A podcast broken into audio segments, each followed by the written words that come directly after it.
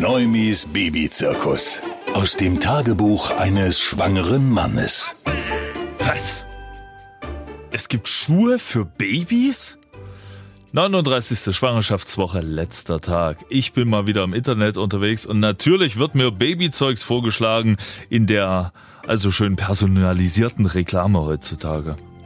Und ich dachte mir erst so, oh gucke, es gibt sogar Sneaker, Turnschuhe, selbst Chucks für Babys? Was? Die kosten 40 Euro? 40 Euro für zwei Stück Stoff, die kleiner sind als meine Hand? Hä? Geht's doch?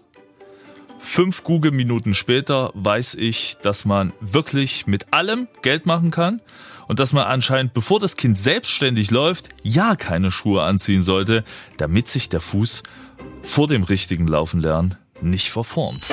Neumis Babyzirkus. Aus dem Tagebuch eines schwangeren Mannes.